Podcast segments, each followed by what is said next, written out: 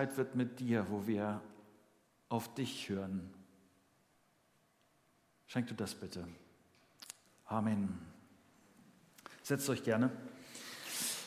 Ähm, ich kann mich an diesen Moment noch ziemlich, ziemlich gut erinnern, ist schon ein bisschen her, aber da kam eine Frau in der Gemeinde auf mich zu und sagte zu mir, äh, Marco, jetzt, jetzt mal richtig ehrlich, also was Paulus da im Neuen Testament raushaut, das, das kann ich kaum aushalten. Paulus hat doch wirklich ein Problem mit Frauen, oder? Was er da zwischendurch schreibt, das kann man doch heute gar nicht mehr so, so wirklich ernst nehmen. Ich weiß nicht mehr genau, was ich geantwortet habe. Also ähm, äh, ich weiß nur das, was ich heute mit euch äh, gemeinsam durchdenken will an dieser F äh, Frage. Und ich, ich beim Vorbereiten habe ich denken müssen an ein, ein Buch, das auf meinem Tisch liegt. Äh, das Buch heißt äh, Jesus, eine Weltgeschichte. Äh, der Autor ist Markus Spieker. Markus Spieker ist promovierter Historiker, Journalist, Autor von zahlreichen Büchern und äh, zwischen 2015 und 2018 ist er in der ARD äh, Reporter äh, für Südostasien gewesen. Er arbeitet heute als Chefreporter für den Mitteldeutschen Rundfunk. Und in, in seinem Buch, es ist ein richtiger Wälzer, ein richtig dickes Buch, sehr zu empfehlen, sehr klasse, da beschreibt er, wie Christsein die Kultur nach und nach um die Christen herum beeinflusst hat. Christen haben sich in die Kultur eingebracht, haben die Kultur verändert an ganz unterschiedlichen Punkten. Sie haben sich nicht nur geweigert, andere Götter anzubeten, andere Machthaber anzubeten. Sie haben mit anderen Werten gelebt, so bekannte Werte wie ähm, Oft ist das dann, und das ist tatsächlich ein christlicher Wert, kein Sex außerhalb der Ehe, lebenslange Treue, keine Prostitution, kein Aussetzen von unerwünschten Kindern, kein Töten von unerwünschten Kindern, keine Unterdrückung und Misshandlung von Sklaven, keine Unterdrückung und Misshandlung von Frauen. Und im Gegensatz zu ihrer Umgebung haben Christen Frauen wertgeschätzt, Frauen geachtet, oft in, in Widerspruch zu der Kultur, in der sie gelebt haben. Und Christen haben durch diese andere Lebensweise haben sie ihre Umgebung provoziert. So sehr, dass viele Christen dafür mit ihrem Leben bezahlt haben. Wenn ich dir das jetzt so erzähle, fragst du dich vielleicht, wie passt das jetzt zusammen zu dem, anderen Eindruck, den wir oft vom Christsein haben oder von der Bibel haben oder von Paulus haben? Wie passt das zum Beispiel zu diesem Text, äh, mit diesem Text zusammen? 1. Korinther 14, lest mit mir ab, Vers 33. Denn Gott ist nicht ein Gott der Unordnung, sondern ein Gott des Friedens. Wie in allen Gemeinden derer, die zum, zu Gottes heiligen Volk gehören, sollen sich auch bei euch die Frauen während der Zusammenkünfte still verhalten. Es ist ihnen nicht erlaubt, das Wort zu führen. Vielmehr sollen sie sich unterordnen, wie es auch das Gesetz vorschreibt. So sollen sich auch bei euch die Frauen während der Zusammenkünfte still verhalten. Es ist, ach, das hatte ich schon eben. Weiter in Vers 35. Und wenn sie eine Sache, eine genauere Auskunft haben möchten, sollen sie zu Hause ihren Mann fragen.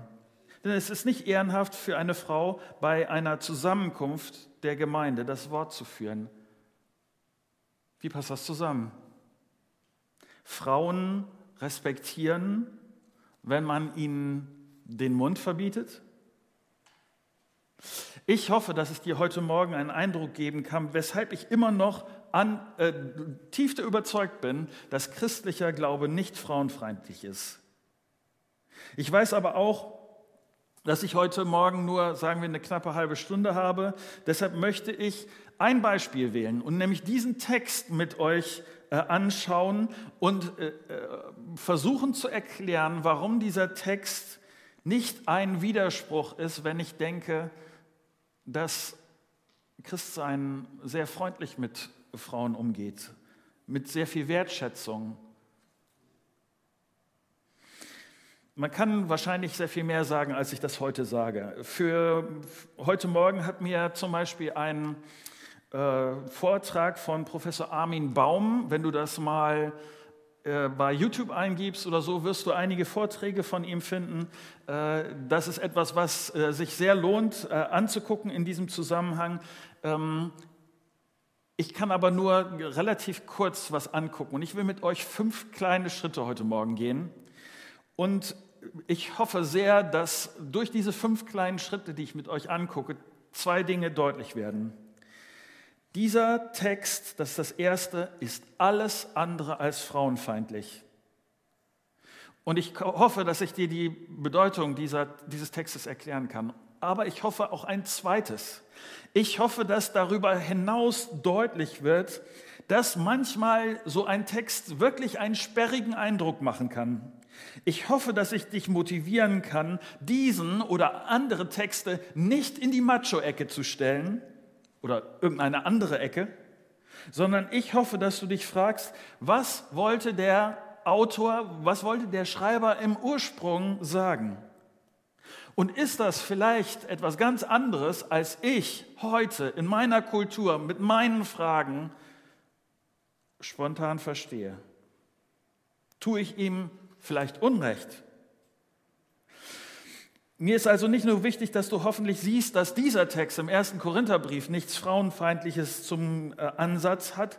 Ich hoffe auch, dass diese fünf Schritte, die ich mit dir gehe, etwas sind, was du dir, was du immer wieder gehst, um die Bedeutung von Texten in der Bibel klarer zu haben, besser zu verstehen. Mein erster Schritt, den ich mit euch heute gehen will, ich, ich habe das frauenfeindlich immer vorweggesetzt, weil es unser Thema ist, aber um, der erste Schritt ist im Kern, dass ich mir angucke, was der ursprüngliche Text ist.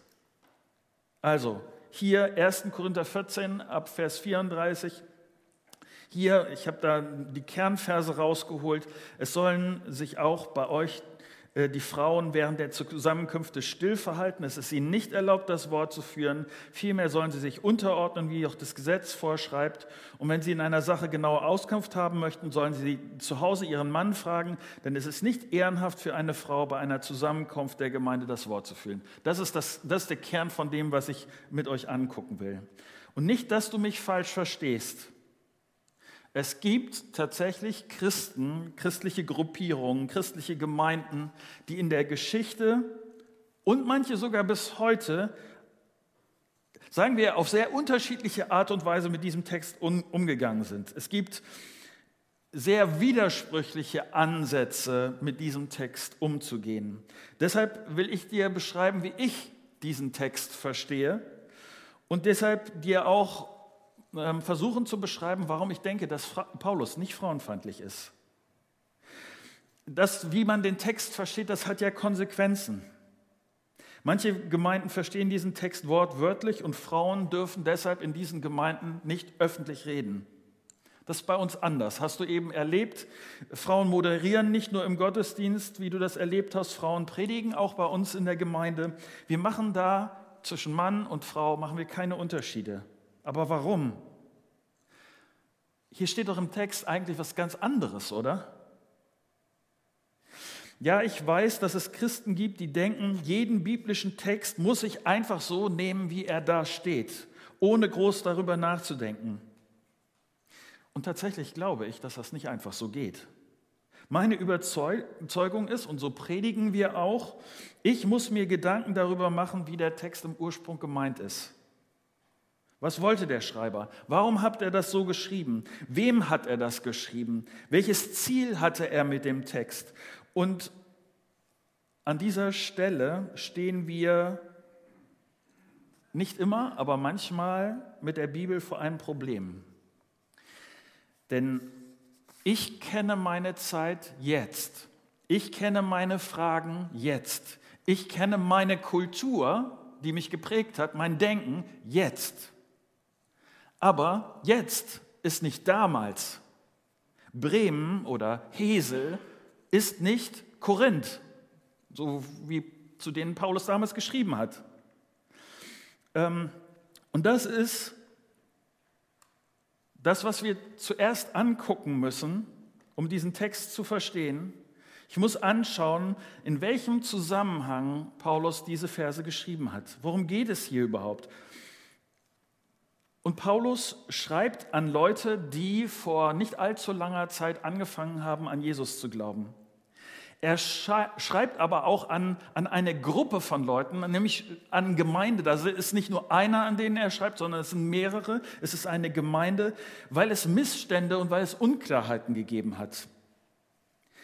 In den Versen vor unserem Abschnitt und Versen auch nach unserem Abschnitt geht es um ein, ein wichtiges Thema, nämlich die Frage ist, wie organisieren wir unsere Gottesdienste? Wie organisieren wir unsere Treffen? Darum geht es vor unserem Text und darum geht es nach unserem Text.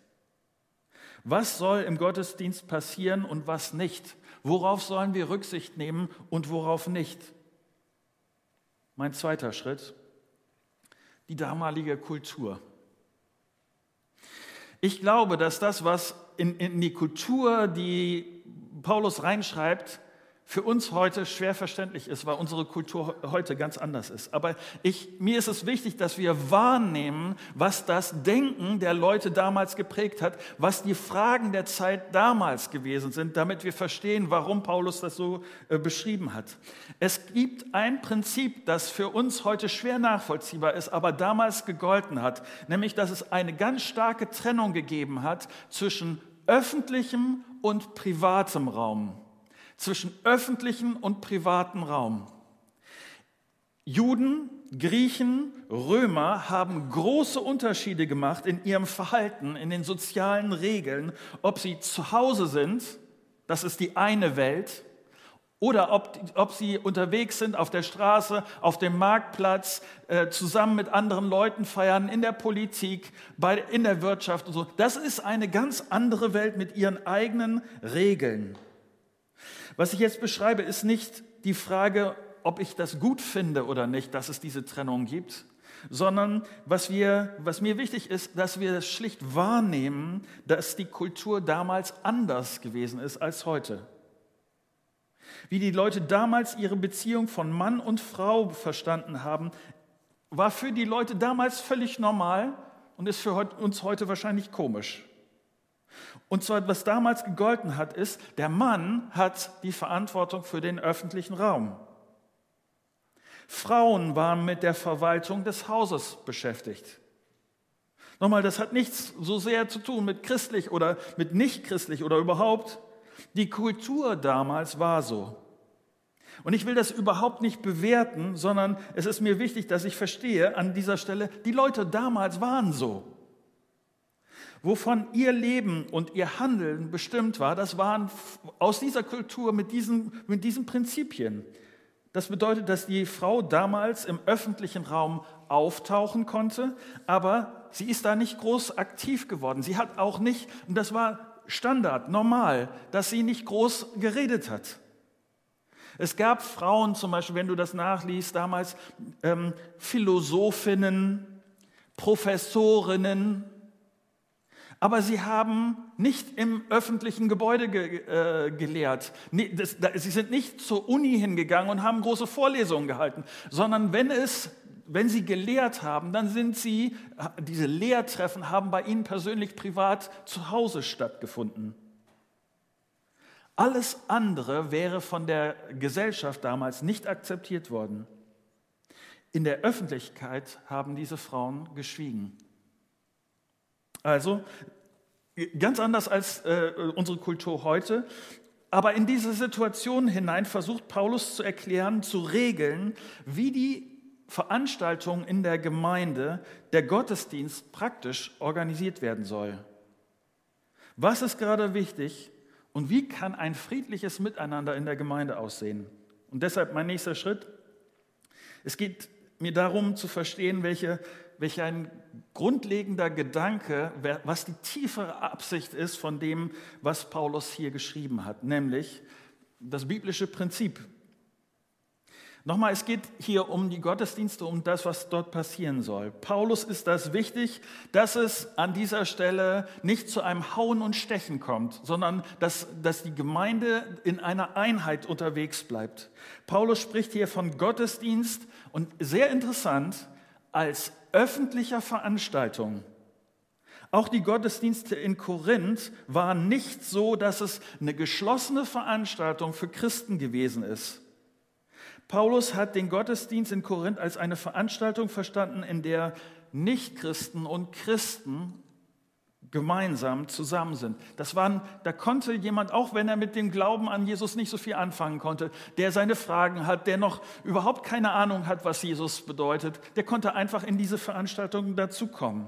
Und der Gottesdienst soll Rücksicht nehmen auf diese Leute, die noch nicht an Jesus glauben. Leute, die mit dem christlichen Inhalten nicht vertraut sind. Und Paulus hofft, dass die Gemeinde es diesen Gottesdienstbesuchern nicht so unnötig schwer macht. Und deshalb sagt Paulus hier, Gemeinde, ihr wisst doch, wie eure Kultur tickt. Ihr wisst doch, wie die Leute um, um euch herum denken, wie das Gesetz es erlaubt und was nicht. Und ich will, dass du verstehst, was hier zwischen den Zeilen äh, ziemlich deutlich passiert. Frauen erleben, das ist das, was dahinter mitschwingt in Korinth. Frauen erleben in der christlichen Gemeinde, sie kommen in christliche Gemeinde und sie erleben in christlicher Gemeinde eine Freiheit und eine Wertschätzung, die sie sonst von ihrer Kultur nicht kennen. Und trotzdem sagt Paulus hier, es gibt etwas, was wichtiger ist. Wichtiger ist, und deshalb sollen die Frauen solche, in solchen öffentlichen Veranstaltungen nicht reden. In eurer Kultur würde das, sagt er zu den Korinthern, würde das niemand verstehen, wenn ihr das machen würdet. In euren Gottesdiensten würden Gottesdienstbesucher abgestoßen sein, dass sie vom Rest der Veranstaltung überhaupt nichts mehr mitbekommen, weil sie sich so darüber aufregen, wie es gerade bei euch funktioniert. Das biblische Prinzip, das Paulus in diesem Text formuliert, ist nicht, Frauen, haltet bei Gemeindetreffen die Klappe. Das ist nicht Paulus Absicht, sondern das Prinzip, das Paulus hier ausspricht, ist, ihr Frauen in dieser Kultur besonders, aber ihr als Gemeinde insgesamt, ihr habt eine Chance in euren Gottesdiensten, in euren Gemeindetreffen, es Leuten leichter zu machen, die gute Nachricht von Jesus Christus zu verstehen. Und im Zweifel ist das wichtiger als eure private Freiheit. Paulus sagt das hier nicht, um eine immer gültige Regel für Frauen in der Gemeinde aufzustellen, sondern im Kern sagt er, Achtung, ihr Frauen, ihr habt es in der Hand, es anderen Leuten einfacher oder schwerer zu machen. Wenn ihr Rücksicht nehmt, dann macht ihr das anderen Gottesdienstbesuchern einfacher. Vielleicht ist das für uns heute äh, schwer nachzuvollziehen, äh, weil die Kultur damals, das uns heute so, so fremd ist. Und deshalb passen auch diese Aussagen von Paulus auf den ersten Blick nicht, weil wir eine andere Kultur leben. Aber es passt damals in die Kultur und es ist, Paulus spricht hier einen sehr liebevollen Gedanken aus. Alles andere, alles an anderen äh, Verhalten wäre damals anstößig gewesen. Und Paulus setzt nicht auf eine Brachialrevolution, sondern Paulus setzt hier auf, auf die Revolution des Herzens, dass Menschen Christen werden und so ihr Verhalten verändert wird. Zum Beispiel so. Der gleiche Paulus verpflichtet die Ehemänner, ihre Ehefrauen genauso zu lieben, wie Jesus die Gemeinde geliebt hat. Paulus schreibt das so, ihr Männer liebt eure Frauen so, wie Christus seine Gemeinde geliebt hat. Jesus hat sein, sein Leben für die Gemeinde gegeben. Das Verhältnis zwischen Mann und Frau so zu beschreiben, das war für die Kultur damals ein Schock. Wie kann man eine Frau nur so wertschätzen? Der Mann, der Mann, das war die Kultur damals, der Mann ist Chef da und, und so weiter. Das war der Durchschnitt der Geschichte. Wie kann man nur so eine, mit, mit, mit einer Frau so liebevoll umgehen, so wertschätzend, so, dass Mann und Frau sich auf Augenhöhe treffen? Das ist dieser Paulus. Aber in der speziellen Situation in Korinth ist es liebevoll, wenn die Frauen in der Gemeinde an, an dieser Stelle auf andere Rücksicht nehmen. Und Paulus sagt hier, macht das. Macht es eurer Umgebung leichter von Jesus zu hören. Provoziert nicht dauernd eure Umgebung. Stellt nicht noch künstliche Hürden auf, äh, sondern macht es den Leuten leichter. Was bedeutet das für heute? Die moderne Kultur. Und ich muss da wahrscheinlich nicht groß äh, was erzählen, nämlich dass sich unsere Kultur in diesen Fragen deutlich verändert hat. Mir ist das in diesem Zusammenhang nochmal aufgefallen, dass die Veränderung noch nicht so alt ist. Ich sage mal ganz grob, das ist ein Ergebnis der letzten ungefähr 200 Jahren. Noch im 19. Jahrhundert gab es genau dieselbe Aufteilung, bis dahin dieselbe Aufteilung. Frau wirkt im Haus, Mann in der Öffentlichkeit. Erst Anfang des 20. Jahrhunderts entwickelt sich langsam, dass Mann und Frau in der Öffentlichkeit gemeinsam oder jeder äh, seinen Teil hat. Ab da reden auch Frauen in der Öffentlichkeit.